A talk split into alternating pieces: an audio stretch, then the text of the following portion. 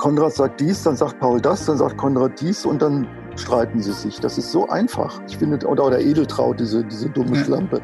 Äh, ich, ich, es, ist, es macht so eine Freude, sich das auszudenken, aber eigentlich höre ich nur zu. Das kommt einfach von alleine. Das plumpst aufs Papier und das ist ein großes Glück. Wenn ich mich manchmal monatelang durch so ein Buch quäle, äh, kann ich, da kann ich nur sagen, im Moment bin ich richtig happy und entspannt und, und freue mich drauf, jeden Tag tolle Ideen zu haben. Hallo, hier ist Johannes Kram mit dem Queerkram Podcast präsentiert von queer.de.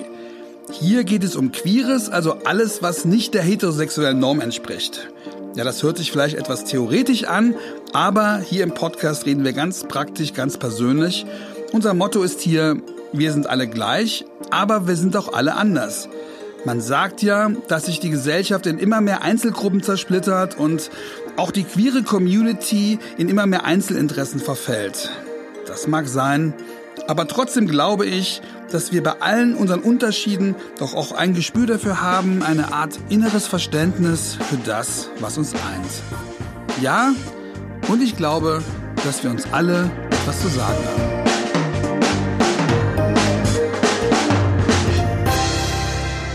Heute spreche ich mit Ralf König, der wahrscheinlich der bedeutendste offenschwule Comiczeichner der Welt ist Schon 1981 erschienen seine ersten Comic-Hefte und ich habe mal nachgeschaut, das Kondom des Grauens und der bewegte Mann, das war beides 1987.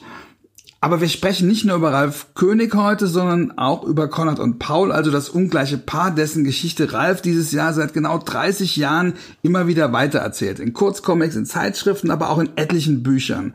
Konrad ist so der vernünftige, ja, Kulturschwule, der gerne zu Hause bleibt und Paul, der Lederkerl, der fast immer und überall Sex wittert, eher nicht so. Ralf hat die beiden in sehr lustigen, aber auch bewegenden Geschichten durch die Jahrzehnte gerettet, über die Jahre der AIDS-Krise, über die Zeit der Homo-Ehe, bis über die Zumutung des gemeinsamen Älterwerdens. Und jetzt sitzen die beiden genau wie wir alle zu Hause fest im Corona-Hausarrest und dank Social Media können wir das gerade live erleben, weil Ralf jeden Tag gerade an Comic mit den beiden postet und das mit riesigem Erfolg.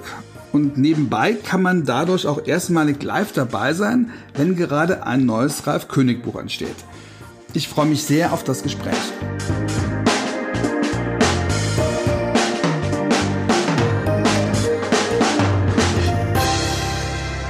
Hallo Ralf, viele Grüße nach Köln. Hi, Grüße aus Köln zurück. Ralf, seit Mitte März zeichnest du jetzt fast täglich ähm, Corona-Comics, wo du tagesaktuell ähm, kleine Geschichten auf Facebook und Instagram veröffentlicht. Da geht's auch um so das beliebte Thema häusliche Verwahrlosung. Wie verwahrlost bist du gerade? ich, ich, ich, muss sagen, dass ich äh, schon in Versuchung gerate, ein bisschen zu verwahrlosen. Also ich habe zwar eine Spülmaschine, aber bin einfach mal zu faul, sie einzuräumen und so. Das, es ist ja psychologisch schon auch was anderes, wenn man weiß, man kriegt garantiert keinen Besuch, obwohl man ja sonst eigentlich so spontan, ohne dass sich einer ankündigt, sowieso kaum Besuch kriegt. Aber es ist so eine, so eine andere Realität plötzlich. Und ja, ich, ich, ich, ich fühle mich sehr wohl gerade. Bei aller Dramatik da draußen muss ich sagen, ähm, jeder sieht das ja durch seine Brille und, und Köln ist so ruhig wie nie, wie vielleicht gerade mal Weihnachten. Und ich äh, finde diese Stadt ja ungeheuer stressig. Ich wohne auch mittendrin. Ja, du hast, du hast im Kölner Express, da müssen wir auch gleich zu kommen, ein Interview gegeben, was alle Kölner geschockt hat, dass du Köln äh, hässlich findest oder zumindest Teile von Köln. Äh, das kann das keinen jetzt... schocken, das wissen die Kölner auch. Ich habe ja auch mal in Köln gewohnt. Ich glaube, das ist das Allerschlimmste, was man machen kann, oder? Dass man, also die Kölner wissen zwar, dass ihre Stadt hässlich ist, aber man spricht es nicht aus, oder? Also ich bin, ich wohne zwar seit 20 Jahren hier, aber ich bin nicht Kölner genug, dass ich da denke, ich dürfte da was nicht sagen. Ich finde, ich finde diese Stadt einfach. Ich habe jetzt auch erwähnt mit den vielen Ampeln. Ich glaube, Köln hat die, die größte Ampeldichte überhaupt Europas oder so, habe ich mal gehört. Und das glaube ich. Bei jeder Straße, die auch nur zwei Meter breit ist, so eine Querstraße irgendwo, steht eine scheiß Fußgängerampel. Und das finde ich total anstrengend. Man kommt überhaupt nicht vorwärts. Und warum ist das so? Weil Köln ist nicht für eine Million Leute gemacht. Hier gibt es einfach wahnsinnig viele Menschen. Und vielleicht müssen sie da irgendwas regeln, keine Ahnung. Aber ich, gerade deshalb, weil die Stadt ausnahmsweise mal so still ist, man kann da durchgehen und, und kaum ein Auto. Die Leute hängen alle am, auf den Fensterbänken und in der Sonne und, und es ist so ein ganz anderes, gelassenes, Stadtleben. Das, das, ist ja fast, ist ja fast idyllisch, was du gerade beschreibst. So, ja, als ob ja, die Natur sich die Stadt zurückerobert irgendwie. Ja. Ähm, neigst du sonst zur Prokrastination irgendwie, also zum Aufschieben von Arbeit, bis dich jemand zwingt? Oder eher nicht so? Nee, eigentlich nicht so. Ich habe äh, also Abgabetermine sind eigentlich ein Horror für mich. Das, das, ich mache die Sachen lieber in Ruhe für mich zu Ende und dann, das konnte ich mir auch früher, als meine Bücher noch gingen wie geschnitten Brot in den 90ern, konnte ich mir das erlauben. Ich konnte einfach ein Buch machen, der Verlag wusste überhaupt nicht, was ich da mache. Und kurz bevor ich fertig war, habe ich dann denen gesagt und dann haben die erst angefangen, die Maschinerie anzuschmeißen. Das Weil die das kam, nicht kannten. Das Buch kam natürlich dementsprechend später dann raus, aber es hat mich damals nicht gestört. Bei mir ist es so, äh, sobald ich einen Vertrag unterschreibe über ein Buch, dass ich dann, dass ich erst gerne machen will und dann plötzlich muss ich es machen. Und das ist dann so ein Druck schon wieder dahinter und so eine Erwartungshaltung, von der ich denke, dass die vielleicht da ist. Und das ist, glaube ich, schon bei mir der erste Schritt zum Stress so. Aber jetzt machst du den Stress ja täglich selbst, weil täglich, ja. äh, na gut, aber du hast es jetzt angekündigt und ja, tausende Leute jetzt, wollen sich ja, auf diese Comics hinter. Der Unterschied ist, dass normalerweise mache ich ja so 200, 300 Seiten starke Bücher mit durchgängigen, also diese sogenannten Graphic Novels, ne? so, so kann man es hm. ja nennen. Und das hier sind so Strips wie die Peanuts, vier Bilder und fertig ist es. Und das, das machst du nebenbei? Nee, das mache ich jetzt nur gerade. Und das will ich auch machen, solange bis, bis die Krise vorbei ist. Für was, wie lange das Ja, aber wie lange brauchst du für sowas? Also ich, das ist ja trotzdem. Ich schaffe mit Farbe und so zwei am Tag. Und ich bin jetzt so ein bisschen, ich habe jetzt ein bisschen Vorlauf. Ich habe sechs Folgen da liegen. Ich habe das, ich lasse es ja auch gleich übersetzen. Ich habe vier ja. Leute gefunden bei Facebook, die sich angeboten haben, es zu übersetzen. Und Den vertraust du nicht, dass dir da irgendwo in Spanisch oder Französisch deine. Also, also der Spanier, der Spanier ist sowas von zuckersüß. Ich könnte. Das heißt ja nichts, dass der nicht. Das ist egal, der kann das auch ganz falsch übersetzen. Okay. Ich hab, Hauptsache, ich habe mit dem Mann zu tun. Ja, das, das ist auf jeden Fall ein Argument. Und, und Konrad und Paul sind ja deine, sag ich mal, treuesten Helden, also die dir am treuesten sind und du ihnen am treuesten bist. Jetzt ähm, das Gute an so starken Charakteren ist ja, dass sie in, in, in jeder Situation funktionieren. Musstest du jetzt die eher wecken oder haben die dich geweckt jetzt für diese für diese täglichen Geschichten? Das kam, ich hatte das gar nicht geplant. Ich hatte ein, ein Buch für Männerschwarm fertig, Roy und Elle, ähm, der zweite Teil von diesen Hunden, von, von dieser Hundegeschichte. Hm. Und das war gerade fertig. Und ich habe tief durchgeatmet und wollte jetzt dann anfangen mit dem nächsten dicken Rowold-Buch, das zum Thema haben sollte, diese ganze, diese ganzen queeren ähm, Streitfragen die uns so beschäftigt haben, bevor das losging mit dem Virus und so. Ich wollte da über, über den, über Trans und über Queer und über Shitstorm und über politisch korrekt oder nicht politisch korrekt und über Queer-Feminismus, also diesen ganzen Zusammenhalt. Also du wolltest dich ja. richtig in die Nesseln setzen. Ja, ja, ja, ja. Du wolltest ich, ich hatte von allen so Seiten viel, bekommen. Ich hatte aber nicht so viel Lust drauf, muss ich sagen. Und dann passierte das mit dem Virus und plötzlich gab es dann diese, diese Anordnungen. Und das platzte wie ein Luftballon. Ich hatte plötzlich überhaupt keine Lust mehr, das anzufangen. Das war so irreal, dass ich da jetzt über Monate mich mit einer Geschichte befassen soll, die in einer Normalität spielt, die einfach jetzt mal nicht mehr da ist. Ne? So. Und, und da, da war ich ziemlich verdattert. Ich war zwei Tage so ein bisschen in Schockstarre und dann habe ich dann ähm, spontane Einfälle, die ich hatte, auch bei Facebook gepostet, so, so kleine Cartoons und das kam gut an und dann habe ich damit weitergemacht.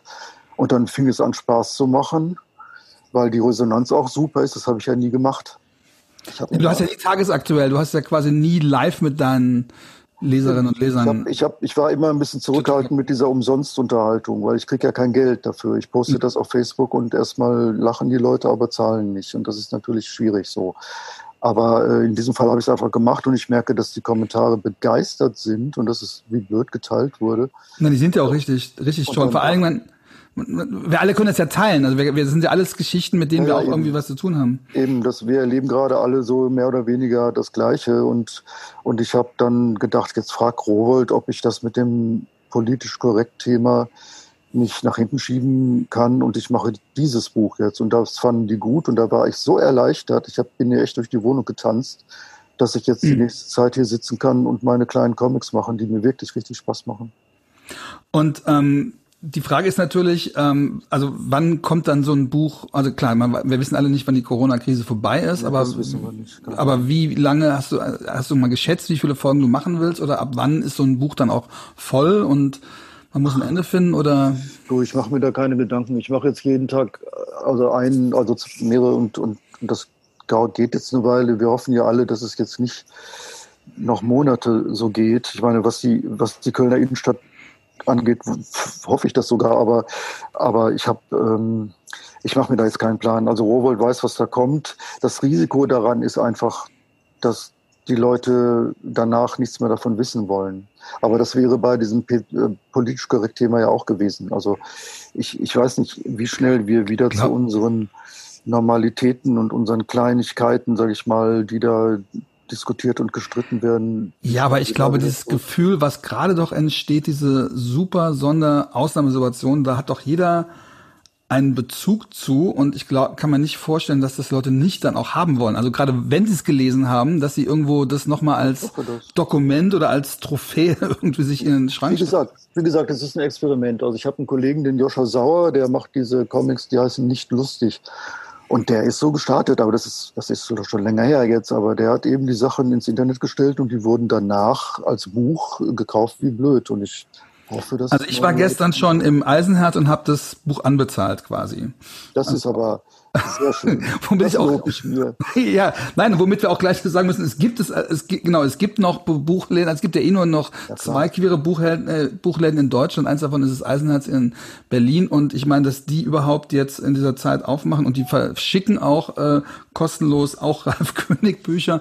Das heißt, das sollten wir einfach mal sagen, weil das ist natürlich, ja, da stirbt ja gerade auch eine ganze Menge weg und äh, und die Frage ist eh, was alles nach dieser Krise ja. äh, äh noch noch überhaupt äh, äh, ja. sein wird. Das ist natürlich jetzt bei Konrad und Paul in deinen Folgen kein Thema, aber die ähm, die Frage ist natürlich trotzdem, ne? Also wenn du sagst, du hast dieses ganze diese ganzen queeren Streitigkeiten, was natürlich ein spannendes Thema ist, auf das ich mich sehr gefreut hätte, äh, dir dabei zuzugucken, wie du dich da äh, ja in die. Genau, hätte mich, hätte mich sehr interessiert, weil das ist ja wirklich. Ja, ich ähm, mache das auch noch. Also das, ja. äh, es ist nur so, ähm, ich mehr, also zwei Dinge. Ich habe gerade von der Kölner Innenstadt gesprochen und dann und wie sehr mich das gerade entspannt, dass dieser Lärm und dieses Gewusel nicht mehr ist. Mhm. Und genauso geht mir das aber mit den ganzen, diesen ganzen Gezicke äh, in den sozialen Medien und sonst wo. Also ich, ich, das hat mich einfach, ich, ich musste ja da viel lesen und viel äh, mhm. mir, mir angucken, weil ich recherchiert habe für dieses Thema. Und ich habe mir ganz viel so Kommentarleisten im Internet zu irgendwelchen Artikeln zu mhm. diesen Themen äh, angeguckt. Und da wird er geschimpft und beleidigt und fühlt sich einer. Auf allen Seiten, oder? Auf allen Seiten. Und ich habe diese Kommentare, die ich da interessant fand oder absurd genug, die habe ich alle so irgendwie gesammelt und keine Ahnung. Aber ich habe gar nicht gemerkt, wie mich das selber schlecht draufbringt.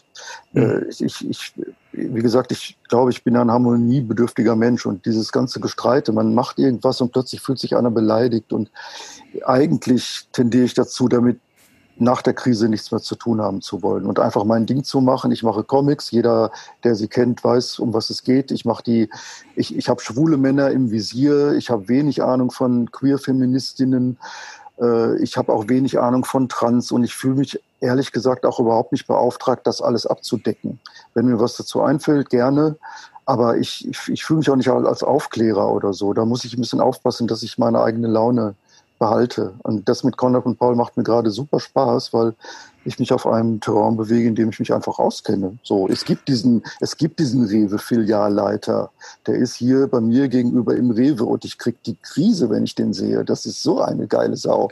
Und es macht einfach Spaß, sowas zu zeichnen. Aber weil du es gerade gesagt hast, also lass uns dann noch, noch ganz kurz über die queeren Kämpfe, aber die haben ja, es ist ja, diese Streitigkeiten sind ja nicht nur sinnlos, sondern da sind Nein, ja auch. das habe ich nicht gesagt. Ja, nee, ich sag nur, das ist aber, da hast du jetzt aber keine Neugierde, äh, da auch mehr so aus community-technischen Gründen sich da mehr zu beschäftigen mit? Oder ist einfach das Eis zu dünn, dass man da was das macht? Eis was, ist, das Eis ist ja. dünn und ich muss dazu sagen, ich lebe ja nun in Köln und ähm, ich ich sehe oder ich erfahre diese ganze Diskussion und Streitigkeiten eher in Berlin.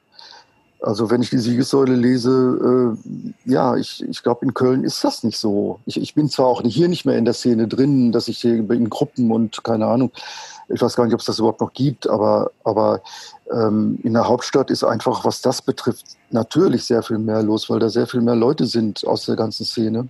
Aber ich habe das Gefühl, dass die, Commun dass die Community zum Thema, also jetzt deutschlandweit zum Thema Queer, jetzt nicht unbedingt einen riesen Nachholbedarf hat, sondern tatsächlich sich arrangiert und sich interessiert. Und das heißt ja nicht, dass wir alle immer alles gleichzeitig zusammen machen müssen, aber dass das äh, trotzdem, wenn es gebraucht wird, es auch funktioniert. Das ist nicht dein Eindruck? Doch, das ist auf jeden Fall. Ähm, ich, ich glaube auch, dass diese, diese Streitereien, worum das Buch ja dann aber eben auch gehen sollte. Ne? Also ich mhm. wollte ja Paul äh, nach Berlin schicken und der tritt ja in jedes Fettnäpfchen, das ihm da vor die Füße kommt. Also er kriegt richtig Hast du Ärger. Ein Beispiel für so ein Fettnäpfchen? Oh, ähm, keine Ahnung, also ich äh, weiß nicht, wer würde da, also sein, sein Freund Ludger, der auch schon lange eingeführt ist, der ist inzwischen nach Berlin gezogen. Die sind ja auch alle älter geworden und Ludger äh, ist jetzt trans. So, also mhm. will das Leben und Paul sagt vielleicht Dinge, die da gerade nicht angesagt sind. Oder er, da ist vielleicht eine WG, ich sage immer vielleicht, weil ich das alles so genau doch nicht weiß, aber da ist vielleicht eine WG, da ist dann auch eine Queer-Feministin drin und Paul und Frauen ist da sowieso immer so ein bisschen schwierig gewesen. Und also er, er soll einfach einen von Latz kriegen. Und das, das ist eine mhm. lustige Idee, aber es ist eben auch anstrengend, weil man ja wirklich, die Empfindlichkeiten sind ja groß.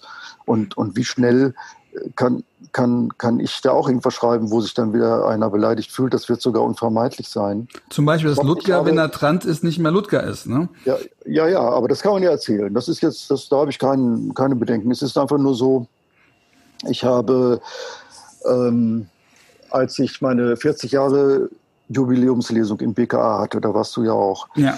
Da habe ich ein, eine Sequenz ich habe da die alten Comics aus den 80ern und 90ern gelesen und also Auszüge und, und da war eine Sequenz von Kondom des Grauens und da ist diese alte aus den aus von 1987 ist der Comic da gibt's diese Szene wo dieses dieses Hotel in New York dieser Puff mhm. und da da da ist eine eine Transperson mit mit Titten und Schwanz die da halt als Prostituierte arbeitet so und die kriegt da so ein Ledermann, so ein SM-Mann und es geht da richtig zur Sache. So, das könnte man heute total geschmacklos finden. Das war es damals wahrscheinlich auch schon, aber man hatte keine Ahnung, dass es da Leute gibt, die das nicht gut finden oder verletzt sind oder so. Und das habe ich dann vor der Lesung auch gesagt, dass es so ist und dass ich das heute nicht mehr so machen würde. Vorher habe ich allerdings äh, auf Facebook das, ich, irgendwie bin ich da über das Profil gestolpert, keine Ahnung, äh, ein, ein Transsexueller aus, äh, aus Berlin, ein Transmann, der auf seinem Facebook-Profil äh, eine Geschichte beschrieb, die ihn sehr verletzt hat, weil da hat ihn einer irgendwie ausgelacht und, und ich dachte, melde ich doch mal bei dem und, und wollte mich dann mal so schlau fragen. Und da war das aber auch. Er war dann auch gleich so, so, so zickig, so ein bisschen und meinte irgendwie, er würde meine Sachen auch grenzwertig finden und irgendwie, ähm, ja, und dann also ich finde, das ist so schwierig, dass, dass die Empfindlichkeiten so groß sind, dass man zu, und das geht als Satiriker und als Comiczeichner, als Cartoonist überhaupt nicht, dass man anfängt, vorsichtig zu werden. Also ich will nicht vorsichtig werden. Ich will irgendwie einfach drauf loszeichnen und nicht dauernd denken, na, kann ich das machen oder nicht, dann kann ich auch aufhören. Hattet ihr denn sagen können, was daran, was er da, was ihn daran gestört nee, hat? Wir haben, ja, wir haben ja nur gechattet und, und äh, das, das, das war dann sofort so ein bisschen auf Abwehr alles und ich, also er, er gab mir den Tipp. Äh, ich hatte ihn ja wegen dieser Szene gefragt, ob, ob, ob, man, ob ich das heute so bringen könnte. Und er lobte mich, dass ich, dass ich mich an die queere Szene wende mit dieser Frage, was ich auch schon komisch finde, als wäre ich nicht, als würde ich nicht dazugehören. Und, und, ähm, und er ver verwies mich da auf, auf irgendeine Berliner Prostituiertenseite, wo man sich Rat holen kann. Also das ist, also du weißt du, verstehst du, dass das, das war so gar nicht ich weiß nicht, was ich wollte. Vielleicht wollte ich ja einen Freischein, aber aber ja, das, du kennst es ja als Schwuler, findet man auch nicht so toll, wenn man so als Schwuler gefragt wird, ne? nach dem Motto, äh, ja, ja, äh, kannst du mir als Schwuler bitte das okay geben? Ich meine, insofern verstehe ich auch, wenn man dann irgendwo sagt, äh, ja, ähm, kann ich gerade nicht, oder? Also, um es kurz zu machen, ich glaube, ich habe ein gewisses Bauchgefühl, was geht und was nicht. Und wenn Leute beleidigt sind wegen, wegen irgendwas, das ist, das ist ja auch oft wirklich absurd. Also ich, ich, ich finde manche Kommentare wirklich, äh, da weiß ich echt nicht. Äh, und da denke ich, das muss mich dann auch nichts angehen. Dann sollen sie mhm. empört sein, aber ich, ich mache das, wie ich es denke. Und äh, gehe sicherlich nicht an den Zeichenstift, um irgendwelche Leute zu verletzen oder so. Also seit dieser Sache mit dieser Brüsseler, mit Das müssen wir kurz erklären. In Brüssel, da war ein Wandbild und da wurde dir äh, vorgeworfen, dass du einer äh, einer schwarzen Transfrau, äh, ja, dass nein, nein, überzeichnet. Nee, wie war das immer genau? Also auseinander. Es war, gab zwei Vorwürfe. Da ist eine, ich habe eine Tunte gemalt, eine Drag. Ja, genau, sowas. Ja. Die, die steht in der Mitte und guckt ein bisschen belämmert, wie sie halt manchmal so gucken. Und die ist auch ein bisschen dick. Und da wurde mir vorgeworfen, das sei eine Transfrau, die traurig guckt, weil sie darunter leidet, dass sie behaarte Schultern hat. Und, und sie ist auch noch dick. Also dickenfeindlich war ich mhm. dann auch noch. Und dahinter war eine schwarze oder ist eine schwarze Lesbe. Der habe ich tatsächlich etwas unbedarft dicke rote Lippen gemalt, aber nicht, weil ich jetzt einer, einem schwarzen, einer schwarzen Figur dicke rote Lippen dauernd verpasse, sondern sie trägt roten Lippenstift. Das ist bei mir, da kann man gucken, wie man will, ob das Edeltraut ist oder irgendwelche Drag Queens, sobald die roten Lippenstift haben, haben die dicke Lippen. Das wurde also falsch verstanden. Aber da verstehe ich den Vorwurf noch. Äh, was ich nicht verstand, war das mit dieser Vorwurf, dass ich da eine Transfrau gezeichnet hätte. Das, das sind Leute, die. Weil es eine Drag Queen ist. Genau, die Leute, die mir das vorwerfen, haben von meinen Inhalten, von meinen Büchern keine Ahnung. Die sind wahrscheinlich jung und die haben das noch nie gelesen. Die sehen dann nur was und sind sofort empört. Und das habe ich mir vorgenommen, dann sollen sie empört sein, ey, Stinkefinger, ich, ich zeige. Was ich ein bisschen schade finde, du bist ja nicht wie andere, die dann sagen, das muss man aber so machen oder ich weigere mich, meine Kunst zu verändern. Also ich würde mir wünschen, dass, also sowohl jetzt bei den Leuten, die dich kritisieren, dass sie sich mit deinem Werk mehr auseinandersetzen, als auch, dass du da ein bisschen, ja, keine Ahnung, ich habe manchmal das Gefühl, du könntest da auch dieses Ver Verständnis haben, warum man da genervt ist, weil natürlich geht's gerade ab und natürlich werden, werden Ressentiments gerade überall transportiert und dann kriegst du es eben auch mal ab. Ich verstehe das und es ist auch okay, wenn ich es abkriege, wenn ich irgendwas mache, was irgendjemanden beleidigt oder, oder verletzt, dann, also ich hoffe, dass mir das gar nicht erst passiert.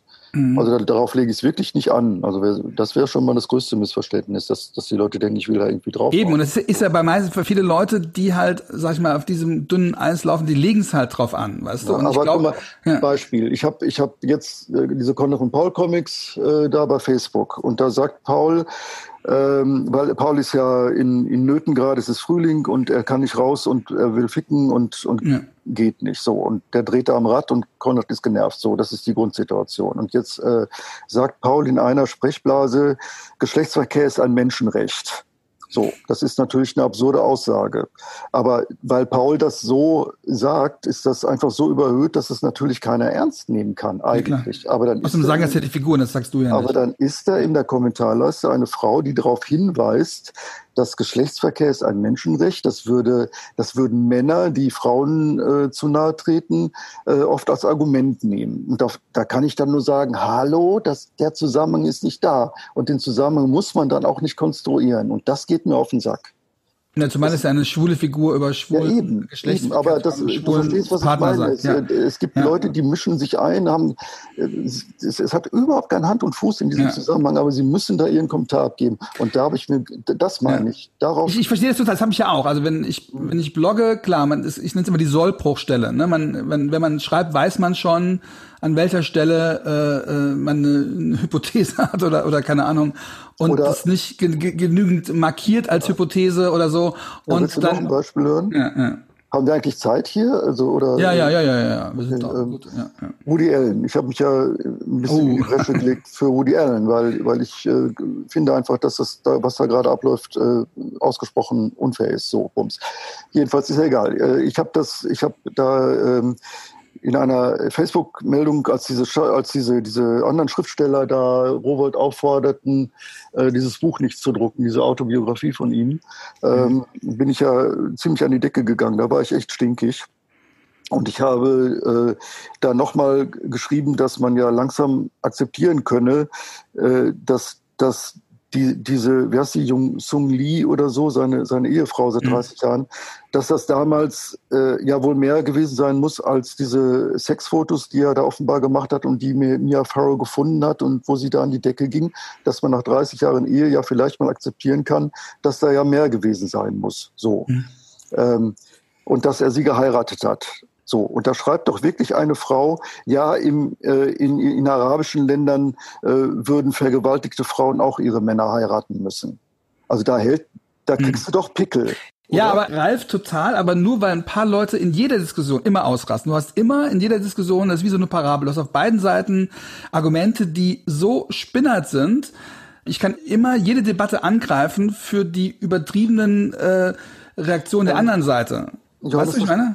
Ja, aber ich glaube, wir missverstehen uns. Genau diese Aussagen, die ärgern können, wenn man sie denn weiter beachtet und wenn man dann darauf eingeht und noch antwortet und was ist so, genau das will ich nicht mehr. Ich möchte mich um das kümmern, wo ich ein Bauchgefühl habe und wo ich meine, das ist richtig so und diesem Bauchgefühl vertraue ich aber ich, äh, wenn Leute. Aber es ist doch schade, du bist nun mal der, der, ja, der, der Chronist der, der, der Community, auch wenn es natürlich eine, erstmal eine schwule Community war, die aber jetzt eben auch eine queere ist und deswegen äh, fände ich es schade, wenn jetzt nur weil ein paar, äh, weil, weil vor, vorhersehbare Konfrontation herrscht, dass man das nicht, nicht sucht, was auch da ist. Ich glaube, ich glaube, dass es überall Leute gibt, die total wollen. Und also diese gemeinsamen, äh, auch dieses gemeinsame übereinander lachen können. Das geht ja auch. Ja, ja, das ich, ich glaube, du verstehst mich falsch. Ich will okay. das ja machen. Ich will das Buch ja machen. Mhm. Das, der Unterschied ist nur, ich habe bisher so gut wie immer, wenn ich nicht ganz viel recherchiert habe bei diesen religiösen Sachen, die mit Paulus und mhm. so, da, da muss ich natürlich viel lesen. Das ist nichts, was ich erlebe. Aber die schwulen Sachen, gerade Konrad und Paul, äh, das ist immer aus meinem Erleben, aus meiner Beobachtung, aus meiner Selbstbeobachtung und, und meiner, meiner Umgebung, meiner Freunde entstanden. Und ich lebe in Köln und ich, ich, ich kriege live, dass ich dabei bin, solche Diskussionen überhaupt nicht mit. Ich bin nicht im schwulen Museum da im Verein und kriege mit, wie die sich da streiten. Und ich bin nicht äh, in, in, in, in der schwulen Beratung, wenn, wenn die Lesben das da besetzen, weil sie ihr Haus wollen und die Schwulen sich das angeblich wieder unter den Nagel gerissen haben. Da bin ich nicht dabei, weißt du. Ich weiß überhaupt nicht, und das wird jetzt vielleicht wieder Leute empören oder Frauen empören, aber ich weiß tatsächlich nicht, wie Lesben miteinander reden. Ich weiß es nicht. Schwule, ich habe lesbische Freunde, das, Freundinnen, das ist überhaupt gar nicht das, das Ding. Aber, aber bei Schwulen weiß ich, wie, wie, die, wie sie sich geben, wie sie rumtucken, wie, was für Wörter sie haben für bestimmte Dinge. Das, da kenne ich mich aus. Aber ich sitze nun mal nicht bei Lesben hinterm Sofa und höre zu, wie die reden, ja. wenn die unter sich sind. Und ich habe auch nicht den Anspruch, das dann unbedingt anzugeben, weil ich keinen Bock habe, was Falsches zu erzählen. So. Das verstehe ich ja auch. Und trotzdem ist es ja, und trotzdem hast du immer auch größere Kontexte ähm, gemacht in deinen Geschichten, die über, über die Figuren hinausgingen und ähm, Deswegen würde ich, ich das ja. Buch, ich verspreche es dir. Du musst nein, ich weiß, ich, nein, ich finde es nur so schade, weil du kommst so, du wirst, du wirst, du kriegst natürlich auch Applaus, glaube ich, von der Seite, die du gar nicht unbedingt willst. Also jetzt, also als, als der Vorkämpfer gegen Political Correctness. Ich finde, dass deine Position eine relativ differenzierte ist ähm, und dass du auch, sage ich mal, tatsächlich auch damit nicht provozieren willst. Die meisten Leute, die das böse Wort Political Correctness verwenden, tun es als Kampfbegriff, weißt du? Für die mich tun, ist das, für mich ja. ist das ein so ein schwammiger Begriff, der von allen Seiten irgendwie benutzt wird. Wenn Alice ja. Weidel sagt, politische Korrektnis gehört auf den Müllhaufen der Geschichte. Und wenn die Leute von South Park, diese Zeichentrickserie, die ja. ich hoch verehre seit 20 Jahren, auch, ja. wenn die sagen, politisch korrekt ist scheiße, dann weiß ich mich nicht zu verorten. Das ist für mich eine Luftnummer politisch. Ich weiß ungefähr, was es sein soll, aber jeder interpretiert das so für sich. Und wo, wogegen ich, ich was habe, das ist, dass ich als, als Comiczeichner, letztlich ja als Satiriker, aufpassen soll, was ich sage, ob sich jemand verletzt wird, denn dann kann ich den Stift zur Seite legen. Ich, ich habe nun mal einen derben Humor. Ja. Äh, auch, auch, die, auch die alten Geschichten, die ich gelesen habe, du hast bei ihm im BKA, ja. äh, ich habe da echt geschluckt. Kann ich das bringen? Weil da geht es öfter um echt um, um entweder sexuelle Nötigung oder Vergewaltigung. Da dieser Marquis de Pompadour auf der Insel mit diesem Piraten, mhm. diesem muskulösen, wo der Pirat den nachher durchorgelt, das ist wenn ich das mit Frauen machen würde, wäre ich schon das Arschloch der Nation. Ich bin froh, dass ich schwul bin, dass ich das mit Männern mache, die mitlachen. Weil mit ja, Frauen. Das ist ja auch ein anderes Thema. Es ist ja auch Männer zu Frauen, das ist ja auch eine andere, nochmal eine andere, andere Machtposition, keine Ahnung. Ich, was, was sagst du? Mehr will ich ja gar nicht sagen. Es, ja, ist, es ja, sind verschiedene Dinge, die man auch auseinanderhalten muss. So. Ja, Okay, also wie gesagt, ich bin auf das Buch äh, sehr gespannt. Kommen wir nochmal zurück zu Konrad und Paul jeden Tag.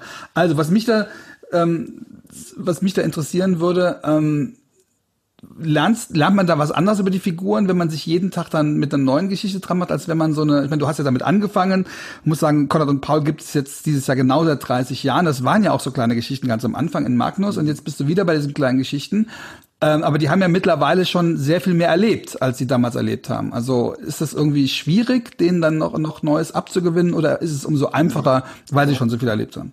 Gar nicht. Also ich lasse diese Figuren ja mit mir älter werden. Das ist, glaube ich, in der Comic-Welt nicht so oft. Die mhm. Kinder sind ja nie, nie in die Pubertät gekommen, ja so. Und ja. ich, äh, also Paul wird dicker und er wird älter und grauer und äh, Herbst in der Rose, das Buch war ja das Thema zum Älterwerden. Und ähm, es ist jetzt insofern ein, ein Rückschritt. Sie sind jetzt nicht im Altenheim wie bei Herbst in der Hose, da hat es ja so geendet.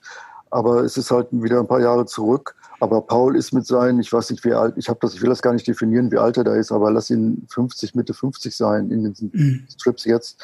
Er Doch, du hast es in Herbst in der Hose hast es so ziemlich genau gesagt, ja, wie alt er ist. ja, ja, in, in Herbst in der Hose schon, aber ich habe das jetzt, also er ist wieder so drauf, als wäre er 16. Und ich merke, ich merke, dass es mir total Spaß macht, das zu zeichnen, dass die Leute total Spaß haben, das zu lesen. Und äh, ja, ey, Sex ist einfach, das ist ein unerschöpfliches Ding. Und, und, Erst recht, wenn man keinen Sex haben darf. Ne? Es ist ja, natürlich spannender und, zu sehen, wer. Konrad und Paul sind, wie du sagtest das gerade, wenn man starke Charaktere hat, das, ist, das hat Charles Schulz auch immer gesagt mit seinen Peanuts. Er hatte einfach da ein Arsenal von Figuren, die fangen irgendwann von alleine an zu leben. Das ist so. Ich gucke da nur noch zu. Ich habe natürlich habe ich die Ideen äh, letztlich, aber Konrad sagt dies, dann sagt Paul das, dann sagt Konrad dies und dann streiten sie sich. Das ist so einfach. Ich finde, oder, oder Edeltraut, diese, diese dumme ja. Schlampe. Äh, ich, ich, das, ist, das macht so eine Freude, sich das auszudenken, aber eigentlich höre ich nur zu. Das kommt einfach von alleine. Das plumps aufs Papier. Und das ist ein großes Glück. Wenn ich mich manchmal monatelang durch so ein Buch quäle, äh, kann ich, da kann ich nur sagen, im Moment bin ich richtig happy und entspannt und, und freue mich drauf, jeden Tag tolle Ideen zu haben. Und ist eigentlich ähm, die, die Idee, die Geschichte zuerst da oder hast du erst so ein Bild im Kopf? Ich habe das ist schwer zu sagen. Also ich habe irgendwie irgendwas passiert im Leben. Irgendjemand, der dieser niedliche Spanier, mit dem ich da diese Übersetzung mache, mhm. der irgendwie kamen wir im, im Unterhalten darauf, dass dass das Internet bei ihm da gerade schwach ist. Und, und ich sage, äh, oh Gott, wenn jetzt auch noch das Internet ausfällt, das wäre eine Katastrophe. Und da hat er ganz gelassen reagiert. Und das fand ich irgendwie ganz schön. Das wäre ja mal ein paar Tage vielleicht Ruhe von diesem ganzen Scheiß. Mhm. Und, und das ist so ein kurzer Dialog reicht mir dann, um das Ding rauszuhauen, was dann morgen bei Facebook sein wird, dass eben das Internet ausfällt und Paul total am Rad dreht. Also was so, so Kleinigkeiten, die, mhm. die ich höre, oder ich höre auch viele Nachrichten natürlich. Ich habe morgens immer Deutschlandradio an, um zu hören, was gerade los ist. Auch, ja. und, und, da muss ich auch sagen, ähm, wenn ich dann abends Nachrichten, also Tagesschau sehe, ähm, da denke ich dann auch schon manchmal, also war es geht echt gerade ab in der Welt. Die Leute haben super Stress und, und ich habe da Paul, der, der seine Libido da nicht äh, äh geregelt kriegt. Und Trotzdem lässt du ihn ja sehr liebevoll, trotzdem lässt du ihn ja sehr liebevoll. lasse ich dann aber auch mal einen nachdenklichen raushängen, damit die Leute nicht denken, ich wäre total oberflächlich und würde dann nur an Sex denken. Zu sagen, mhm. das ist ja nicht so. Ich will aber mein, mein Job, glaube ich, und mein Spaß und auch der Spaß der Leute ist, gerade jetzt ein bisschen so einen kleinen Lacher am Tag zu erzeugen. Und, und ab und zu ist es nachdenklich, ja, aber ey, Paul soll leiden, der soll leiden. Aber vor allem ist doch auch dieses Gemeinsame, oder? Das ist, man sind ja, ne, klar geht's auch um Klopapier, ganz toll fand ich auch mit Fetischmasken an der, an der genau. Wursttheke. Ähm, oder jetzt, klar, man läuft zu dem Supermarkt, also wenn man schon mal rausgeht, läuft man zu dem Supermarkt, wo dann der geile Typ, also das sind ja alles Sachen, also Gedanken, die wir uns jetzt auch machen, jetzt nicht konkret mit dem Typ im Supermarkt, aber ne, was, was mache ich, wenn ich Ausgang habe, wie nutze ich das und äh, wie vernünftig, unvernünftig bin ich. Ich glaube, das ist ja nicht nur der Unterhaltungsaspekt gerade, sondern dass, dass die Leute gerade sehr gemeinsam genau. über gleiche Sachen nachdenken. Deswegen knallt das auch so rein, weil die Leute das, was ich da äh, zeichne, irgendwie selber sehr stark erleben. Das war natürlich immer bei meinen Comics der Fall. Ich glaube, die Leser haben da immer Spaß dran gehabt, dass sie das irgendwie kennen, was da abläuft. Aber in dieser Situation, wo wir alle so in einem Boot sitzen mit diesen Anordnungen, ist es halt eben nochmal verstärkt, klar. Wobei du ja nie ganz immer nur diese Mikrobetrachtung gemacht hast, also von von schwulen Beziehungen oder von von Beziehungen, sondern du hast ja immer auch gesamtgesellschaftlich oder über die Menschheit im im, im Ganzen nachgedacht. Dann äh, vorvorletztes Buch, glaube ich, ne, war Steh auf Menschen. Da geht's ja auch um Evolution. Warum sind die, äh, warum verbessern die Menschen sich nicht, wenn sie sich weiterentwickeln, sondern warum steuern sie quasi auf eine äh, darauf zu, die Welt zu zerstören, so ein bisschen ist da zumindest am Schluss des Buchs angelegt. Also du bist da schon jemand, der, der sich auch über die Menschheit als solche Gedanken macht. Aber ja, natürlich. Ich bin auch totaler Pessimist, was das angeht. Ich, mit Erstaunen stelle ich fest, jetzt gerade, was alles möglich ist an Runterfahren.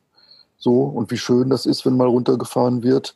Aber ich glaube, der Kapitalismus ist einfach eine zu starke Maschine. Und das, wenn das erstmal wieder anspringt, dann muss wieder Geld gemacht werden überall und dann haben wir ganz schnell die alte Situation wieder. Was ich sehr schade finde, weil wir könnten jetzt gerade mal innehalten und sagen, hey, wir sind eine Welt, wir sind keine Nation, wir sind ein Globus, da wird Regenwald abgebrannt, da wird Plastik ins Meer geschüttet, da, da, da gibt es einen Klimawandel, da gibt es vor allen Dingen eine Bevölkerungsexplosion, worüber gespenstischerweise kaum jemand redet. Aber wenn das nicht aufhört, sind wir sowieso am Arsch. Natürlich weiß keiner eine Lösung, keiner will dem anderen Staat reinreden, macht keine Kinder mehr. Aber du weißt Aber schon, dass die Bevölkerungsexplosion ist etwas, was man, glaube ich, berechnet hat, was irgendwann demnächst so einen Knick haben wird. Das heißt, das ist eine der wenigen Sachen, gespannt. die nicht immer schlimmer werden. Das, das könnte aber zu spät schlimmer? sein. Das könnte jetzt schon ja. zu spät sein. Also mhm. da bin ich mal mit, mit, Bist du Pessimist? Mit, mit, mit, ja, ich bin mit, mit, mit äh, optimistischen Prognosen tatsächlich, ich, da, da, also ich glaube schon lange nicht mehr daran, dass wir die Kurve kriegen. Ich habe nur nicht gedacht, dass wir das noch miterleben, also diese Generation, dass wir da diese Auswirkungen noch mitkriegen. Aber ich habe wirklich inzwischen mehr Angst vor den Sommern, als dass ich mich darauf freue, weil ich bin hier unterm Dach. Hm. Und, und, und letztes Jahr war es zum ersten Mal so, dass wenn die Sonne da aufgeht, ich werde immer sehr früh wach, äh, ich gucke aus dem Fenster und sehe diesen blutroten Streifen am Himmel und ich weiß, das werden jetzt bis zu 40 Grad oder drüber. Äh, da habe ich jetzt schon Angst vor, dass es wieder so wird. Also das, wir, wir werden noch einiges erleben, wo wir nicht gedacht haben, dass wir das noch mitkriegen. Das ist auch immer wieder Thema deiner Comics, aber es ist natürlich nicht Hauptthema. Wünsche dir manchmal die Kunstform wechseln zu können? Ich meine, du bist ja auch ein grandioser Erzähler auch. Denkst nicht manchmal nach, ich mache jetzt mal einen Roman oder ein Sachbuch?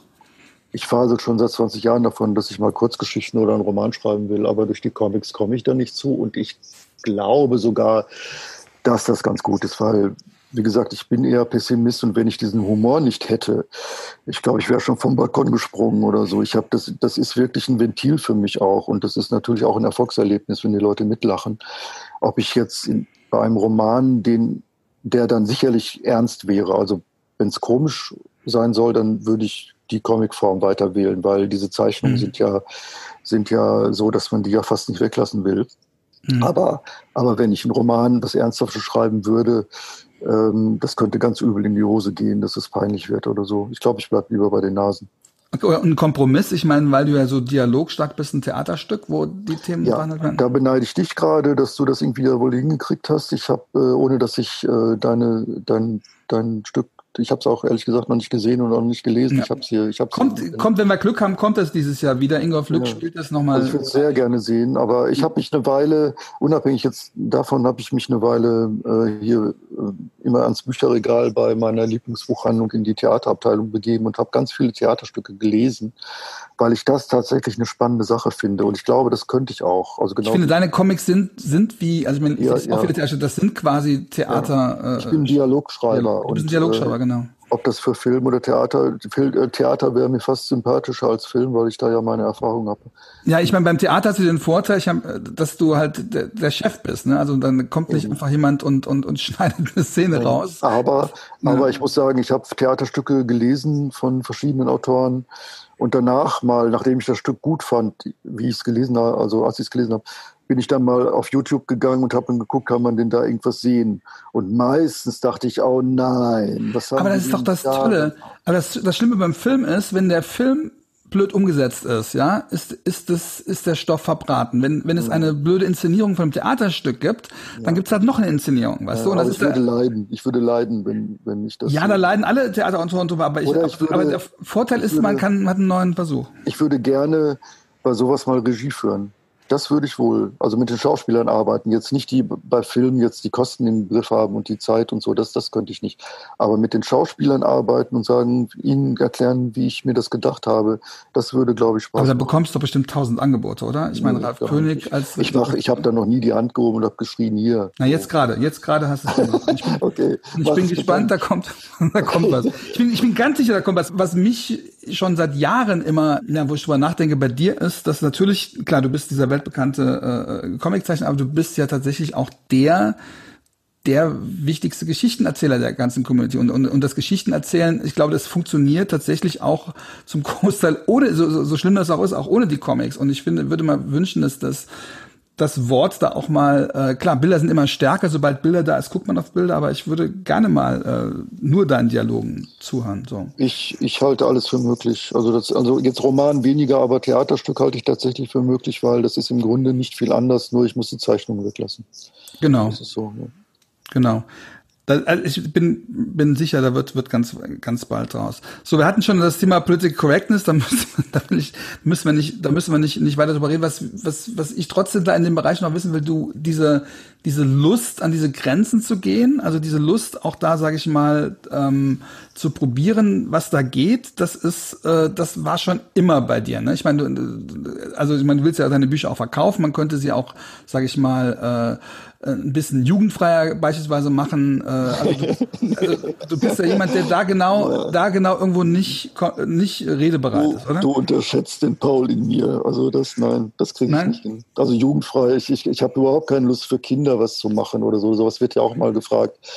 Äh, das, also nein, das. Ich, aber, aber viele Heteros könnten ja, würden ja wahrscheinlich ähm, mit weniger irrigierten Schwänzen wären, ich meine, die, die, die Beziehungsgeschichten, die du erzählst, die, die sind ja nicht nur schwule Geschichten, das sind ja Geschichten, die können ja auch bei Heteropaaren, aber man würde wahrscheinlich das der Heteroschwester dann doch nicht so Ach, die Heteroschwester ne? äh, findet das ja gerade geil. Das ist das, was ich da abbilde, dieses, wie schwule Männer unter Umständen miteinander umgehen. Ja, so ist ja auch nur, ja. das machen ja nicht alle, aber ich, ich habe einiges erlebt im Leben und ich gucke meine Freunde an und gucke mich so um und ich kann, glaube ich, ich glaube, ich weiß, wovon ich erzähle. Und das, dieser lockere Umgang mit Sexualität, dieses auch mal äh, Schwächen zugeben und sagen, bah, ich habe keinen hochgekriegt oder äh, irgendwie äh, auch die, dieses lockere Miteinander reden, wenn es gerade um Schwänze geht um, und um Praktiken oder so, das können Heteros in der Regel so nicht.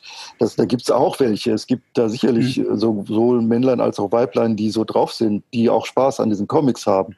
Aber ich glaube, die meisten gucken da ganz fasziniert drauf und denken, ja, so kann man über Sex reden, so offen und sich auch noch amüsieren. Die haben doch alle so einen super Stress draußen, Frau gegen Mann und MeToo und hör bloß auf. Also da will ich echt nichts mit zu tun haben.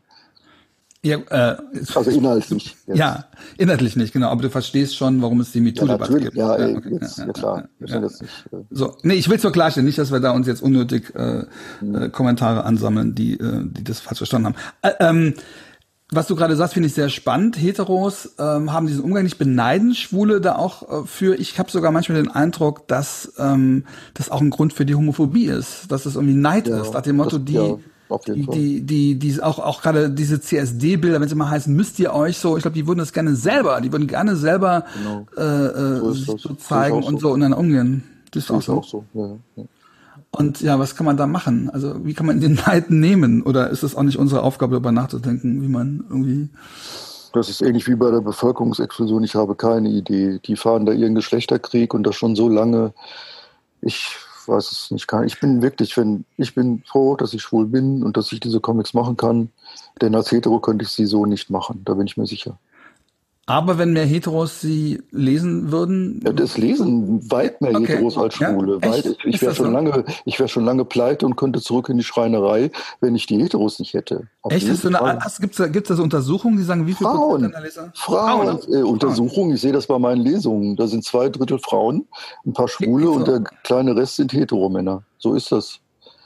Wahnsinn. Und das was, ist auch schon seit vielen, seit Jahrzehnten so. Sagen die auch manchmal, ähm, können sie nicht mal mehr über uns was machen oder so? Oder was sagen die dir? Oder sind die froh, dass es so dann, Ja, also es kommt selten mal, aber ich sage dann irgendwie, warum sollte ich denn? Ich bin schwul und also man würde man Flix, meinem Kollegen, dem Zeichner, mhm.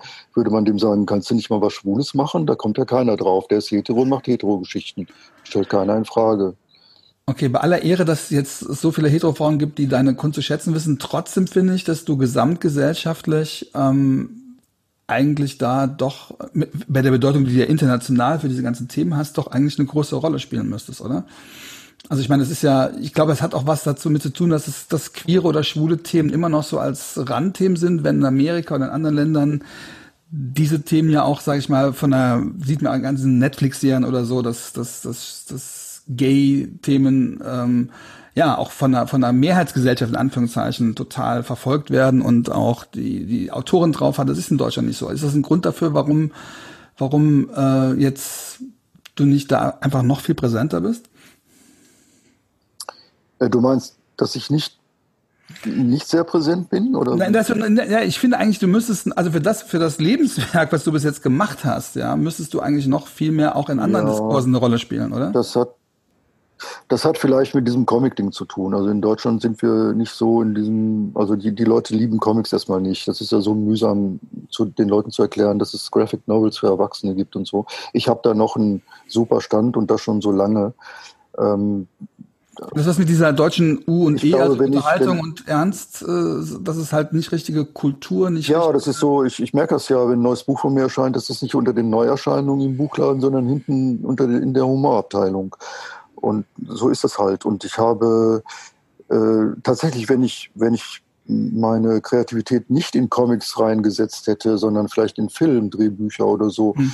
würde ich vielleicht mehr Erfolg noch haben. Aber äh, das, das, also ich finde das gar nicht äh, zu bedauern oder so. Ich, ich, äh, ich wäre sowieso nicht der Typ, der dauernd in irgendwelchen Talkshows sitzen will und seinen Senf dazugeben. Ich, ich will meine Sachen machen und gut ist.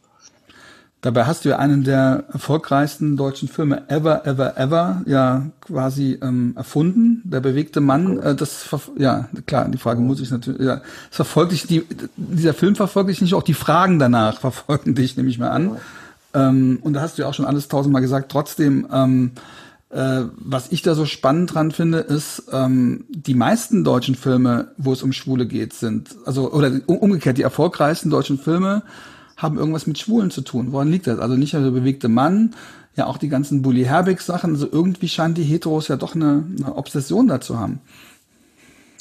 Also ich möchte erstmal einen Unterschied machen zwischen dem, was ich mache und was Bully Herbig. Um Gottes Willen, ja, ja, ja, auf jeden ähm, Fall. Weil das fand ich wirklich unangenehm. Ich war da in diesem Kino, der Schuh des Manitou oder was ist das? Nee, diese, diese Traumschiff-Surprise-Sache. Surprise ich bin da reingegangen, einfach weil ich ein bisschen neu, ich habe das im Fernsehen nie verfolgt. Ich bin da rein, fühlte mich sehr, sehr unwohl. Ich fand, das war ein, ein Hightech-Deadlift-Witz äh, in, in, in anderthalb Stunden Länge. Ja, 50er Jahre, oder? Das ist im Endeffekt der. Ich fand das, ich fand das wirklich, wirklich, äh, und die Leute lachten sich da schlapp und ich dachte, ja, wenn ich da jetzt säße als 13-Jähriger und hätte mich nicht geoutet, würde ich da jetzt mitlachen oder würde ich nur so tun, als wenn ich lache. Also ich fand das, fand das äh, egal. So. Und der bewegte Mann, war damals, als der Film rauskam, das Buch ist ja von 87, der Film ist von 93 oder so oder 94. Ähm, ja, warum das so ein Riesenerfolg damals geworden ist, habe ich ja nie verstanden, außer dass ich mir das so erkläre, dass da eine Geschichte war, die in der Luft lag. Also da war so eine gewisse Neugier, wie sind Schwule denn so drauf? Man wusste so nichts Genaues und man traute sich auch nicht zu lachen, um nicht falsch zu lachen. Und dann kam dann plötzlich so ein Comic und dann dieser Film und man, man durfte lachen, ganz entspannt. Ich fand den Film jetzt nicht so gelungen, das habe ich auch oft gesagt, ist jetzt auch, soll jetzt auch nicht Thema sein, aber der Effekt war, glaube ich, so. Sag trotzdem ganz kurz, für die Leute, die es nicht verfolgt haben, in, in zwei Sätzen, warum fandest du den Film nicht so gelungen? Ich fand es nicht gut inszeniert. Ich, ich denke, dass man als schwuler äh, Zuschauer sieht, dass, dass Joachim Kroll zum Beispiel nicht schwul ist. Das ist zwar egal, weil er eine große Sympathiefigur ist. Ähm, aber irgendwie war das alles so während der Dreharbeiten fand ich das schon, dass ich merkte, wieso, wieso hat er denn jetzt so eine Wohnung? Also, der soll mhm. einfach Ikea-Möbel haben und dann nicht so eine 800 äh, D-Mark teure Nachttischlampe oder so. Ich fand das alles so falsch inszeniert und da wurde mir damals immer gesagt, ja, das sieht nachher auf der Leinwand ganz anders aus, aber das sah es eben nicht. Es sieht auf der Leinwand genauso scheiße aus wie am Dreh.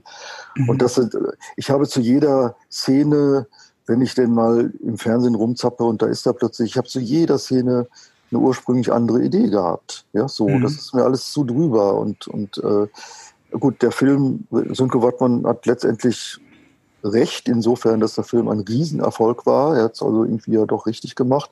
Aber ich glaube eben auch, dass es ein Riesenerfolg gewesen wäre, wenn man, wenn man das so ein bisschen feinfühliger und auch mit, einer, mit einem schwuleren Blick äh, inszeniert hätte. Und Til Schweiger ähm, den du erfunden hast auch, also beziehungsweise den ich, Superstar ich bin schuld, Ich bin schuld an Til ja. Schweiger, ja genau. Ähm, tut mir sehr leid, aber äh, ja, äh, ich fand ihn damals nicht sehr sexy. Ich habe in meinem Freundeskreis rumgefragt, wie findet ihr den? Also als die, das Casting äh, da stattfand. Mhm. Und da waren einige, ah, Til Schweiger, ganz toll. ja, wir werden schon recht haben, so. Aber ähm, also ich, ich glaube, und das wird mir auch sehr oft bestätigt von Leuten, die den Comic auch gelesen haben, dass in dem Comic einfach ein bisschen mehr Aufrichtigkeit ist als in diesem Film. Ja, aber das haben wir ja oft bei Filmen, dass wir Filme gucken ja, und sagen, Mensch, das Buch ist aber viel besser. Und ich meine, das Schöne ist ja, du bist ja jetzt Regisseur. Das heißt, ähm, nach den Theatererfolgen genau. wirst du ja deine Filme hoffentlich äh, äh dann, dann selbst drehen. Aber nochmal zur Frage, die, die, die Obsession der Deutschen auf das, auf das Schwulthema, jetzt ne, gut geschriebene Bücher wie Der bewegte Mann oder Klischee-Aneinanderreihungen wie von Bully Herbig, aber die Leute, das sind aber die erfolgreichsten Filme. Das heißt. Ist das so? Ja, die Bully Herbig-Filme, die Bully Herbig-Filme sind mit die erfolgreichsten Filme, die, okay, die gedreht worden sind. Eine Weile her, oder? Was ja, aber die so? dauern aber bis heute. Das heißt, das ist, das ist, also die sind heute noch in den, in den, in den Top Ten und ähm, das heißt, ähm, äh, irgend, irgendwie, ähm, das ist so ein bisschen meine These, irgendwie äh, sind, haben wir, haben wir noch so ein bisschen diese, diese keine Ahnung, es hat auch ein bisschen was mit dem 175 zu tun, mit dieser verdrucksten. Wir haben über dieses ganze Schwul, auch diese ganzen schwulen Verfolgen wurde in Deutschland nie so richtig gesprochen und deswegen gibt's dieses, dieses, dieses, dieses, dieses, diese Form von Witz gibt's noch und, und das bricht ja. sich da immer wieder raus. Oder hast, glaubst du das nicht? Also es gibt, es gibt, was Deutschland und die Deutschen angeht, einiges, was mir völlig abgeht. Das ist, das ist das jetzt mit den Filmen. Das, das, ich wusste jetzt nicht, dass die Bully Herbig Filme so, so top Mega, aussehen. mega, ja. Das habe ich jetzt nicht gewusst. Aber allein die, die Nummer, dass jetzt während dieser ganzen Krise das Toilettenpapier immer noch weggekauft ist. Das ist aber weltweit. Das ist nicht, weltweit. Das ist aber weltweit. Das, das habe ich aber anders gehört. Ich habe ja. gehört, die, die Franzosen okay. äh, horten eher Rotwein und Kondome, was ich sehr viel. Das habe ich bei Ralf König gelesen. Das habe ich bei Ralf ja, König Comic gelesen. Ja. Und ich habe es im Deutschlandradio gehört. Ich, ich, nee, das hat dir dein Spanier, das hat dir dein Spanier erzählt. Nein, nein, nein, nein, nein, nein, nein, nein, nein, nein. Nochmal noch mal zurück bei Konrad und Paul, weil das ja der Anlass unseres Gesprächs ist. Ähm, Du hast gesagt, okay, du hast so eine Idee, du hast mit dem Spanier gesprochen und der erzählt das mit dem Internet. Ist dann so die Pointe? Also baust du das um die Pointe rum oder ist das die Geschichte? Bist du eher so ein Pointenerzähler oder ist das ja, nur die Pointe ist, das, die Pointe ist eigentlich das einzige Problem dabei. Also ich habe eine Idee, die, die kann man ja schnell haben, eine Idee, aber man muss es ja irgendwie lustig kriegen und das vom Timing muss es stimmen und das letzte Bild muss irgendwie sitzen. Das, das, das passiert nicht immer, äh, aber ich bin froh, wenn es dann oft passiert. Im Moment passiert es halt öfter. Dann ich merke irgendwie, Stichwort Bauchgefühl, ich habe den Comic schon fertig gezeichnet, aber irgendwie was stimmt da noch nicht, irgendwas ist da falsch. Und dann muss ich meistens eine Nacht drüber schlafen und am nächsten Tag gucke ich drauf und denke, ah ja, klar, die Sprechblase muss weg und der muss eher das sagen und das muss in die nächste, ins nächste Panel. Und dann ist es dann soweit. Also das ist so ein, so ein Gebastel, das dauert manchmal Tage, manchmal geht es ganz schnell. Ähm, und die besten, am besten ist natürlich, wenn es wie, wie der Strip, den ich heute gemacht habe, wenn es sofort klar ist und das sitzt und es ist dann auch fertig. Das passiert ja auch. Mhm. Was mit den Pointen, ich habe jetzt nochmal noch mal die ganz alten ähm, Conrad Paul Sachen gelesen, da gibt's ja diese, diese Hammer-Sache mit der Klobürste, was ja auch jetzt ungezeichnet an eine mhm. Hammerpointe ist. Aber sowas ist dann, oder müssen wir es ganz kurz erzählen? Also pa Paul kriegt von seinen Freundin eine, eine Designer äh, Toilettenbürste und die sind zum Essen eingeladen, die Freundin, und die unterhalten sich darüber. Ich meine, ich erzähle jetzt, jetzt mache ich das Problem, dass ich jetzt deinen Witz nacherzähle, aber äh, äh, muss ich ja gerade machen, damit, damit, äh, genau, und dann äh, Genau, und da halte ich, ja, schade, so eine Toilettenbürste sieht ja irgendwann immer ganz schlimm aus und sagt Paul ja bei uns nicht, ich tue die immer einmal im Monat in die, in die Spülmaschine und, und die essen gerade. Und das ist natürlich, wenn man sich das vorstellt, ähm, heute noch, oder? Das hast du vor 30 Jahren gemacht, heute noch ein absoluter, die Vorstellung ist so ein geiler Brüller. Ja, ähm, wurde, wurde mir damals aber auch erzählt. Also das, ja. das, das, hat, also nicht, dass das wirklich passierte, dass er die Klobürste, er hat es nur gesagt am Tisch und da erstarben die Gespräche und, ja, genau. und er kriegte die Stimmung am Abendessen gar nicht mehr ge gehoben, weil alle sich nicht sicher waren, ob er das nicht wirklich gemacht hat. Das wurde mir damals erzählt. Äh, ja, und, ja. und dann Wahnsinn. ist es halt ein Comic. Ne? Ja. Und das ist dann so ein Geschenk, wenn dir jemand sowas erzählt ja, und du das dann, ja. ja. Allerdings äh, muss ich jetzt, äh, wer immer das jetzt hört, also bitte jetzt nicht mich bei Facebook mit Ideen bombardieren, weil meistens funktionieren die Ideen nicht so. Also so aufgeschriebene Sachen, ich habe das erlebt, kannst du mhm. da nicht was draus machen. Das ist meistens schwierig. Ich, äh, wenn, wenn, wenn mir jemand, ein Freund sowas erzählt, dann kann das hinhauen. Aber wenn, wenn einer meint, ah, das ist eine geile Idee, die muss Ralf König jetzt hören oder so, dann bin ich da. Hast du das oft, dass Leute dir sagen, mach doch mal das? So? Ja, es passiert schon mal. Jetzt gerade bei diesen Comics, ich kriege dann so Nachrichten, äh, hey, suchst du Stoff oder so und dann winke ich immer ein bisschen ab, weil das ist sehr anstrengend, äh, sich das alles durchzulesen und zu denken, wie soll ich das denn jetzt auf vier Bilder bringen und, und ist es dann komisch und nee, das ist nicht, äh, nicht gut. Okay, ganz am Schluss, ähm, das ist natürlich ein Thema, was auch jetzt diskutiert wird. Ähm, die große AIDS-HIV-Krise, die hast du auch schon beschrieben. Du hast quasi während, der, während dieser Krise auch schon geschrieben. Und jetzt haben wir wieder so ein Virus. Ähm, Gibt es da irgendwas, was, was vergleichbar ist? Irgendwas, was sich erinnert? Nicht wirklich. Ich halte dieses Virus jetzt einfach, oder es ist, ich halte nicht nur, es ist ein sehr anderes. Also Safer Sex ist ja nun auch gerade nicht äh, effektiv. Da kann der einen aufs Kondom husten mhm. und dann, das ist es dann. ähm, von daher sehe ich diesen Zusammenhang nicht so sehr. Ähm, nee, also eigentlich nein, ich sehe den Zusammenhang gar nicht. Also ich will das auch gar nicht vergleichen. Ich, das war damals für mein Empfinden, äh, weil es einen ja auch viel mehr betraf, weil Freunde starben und Bekannte krank wurden und so. Ähm, und weil wir die Aussätzigen waren, ne? weil es natürlich. Ja, äh, ja und weil wir als Gruppe auch. und da ja. muss ich auch sagen, ich bin froh, dass es damals das Internet noch nicht gab. Denn ich mag mir nicht ausmalen, was für eine Shitstorm-Hetze da auf Schwule losgegangen wäre in den sozialen äh, Medien. Das, das hatten wir ja damals so nicht und mhm. ich glaube, das ist wirklich gut gewesen. Okay. Ähm, Ralf, vielen, vielen Dank. Man muss ja heute sich verabschieden mit bleibt gesund, aber ich, ähm, man darf, ich darf mir auch nicht wünschen, dass die Krise jetzt noch lange geht, aber ich wünsche mir trotzdem, dass natürlich deine, deine Serie äh, möglichst, möglichst weit geht und dass natürlich alle Leute jetzt schon ähm, jetzt schon ihr Geld zur Seite legen, um ich das auch zu Ich habe äh, vor ein paar Tagen hatten Olaf, mein Freund und ich zehnjähriges. Und Glückwunsch. Das, wollten wir eigentlich ein bisschen zelebrieren, indem wir gut essen gehen und, und uns einen schönen Abend machen oder so. Und das geht jetzt nicht wegen dieser Reisebeschränkung und so. Das, also es ist nicht nur, dass ich hier sitze und alles toll finde, wollte ich nur sagen. Ich, es gibt auch vieles, was ich scheiße finde, aber wie gesagt, in den Comics soll es irgendwie doch eher erheitern. Vielen, vielen Dank dafür. Alles Gute. Bleib gesund. Danke dir auch, du auch. Ja, und vielen Dank, dass ihr dabei wart und bitte abonniert den, den Podcast, wenn ihr es noch nicht gemacht habt. Vielen Dank fürs Zuhören. Einen schönen Tag, einen schönen Abend, sagt's weiter. Dankeschön. Ciao.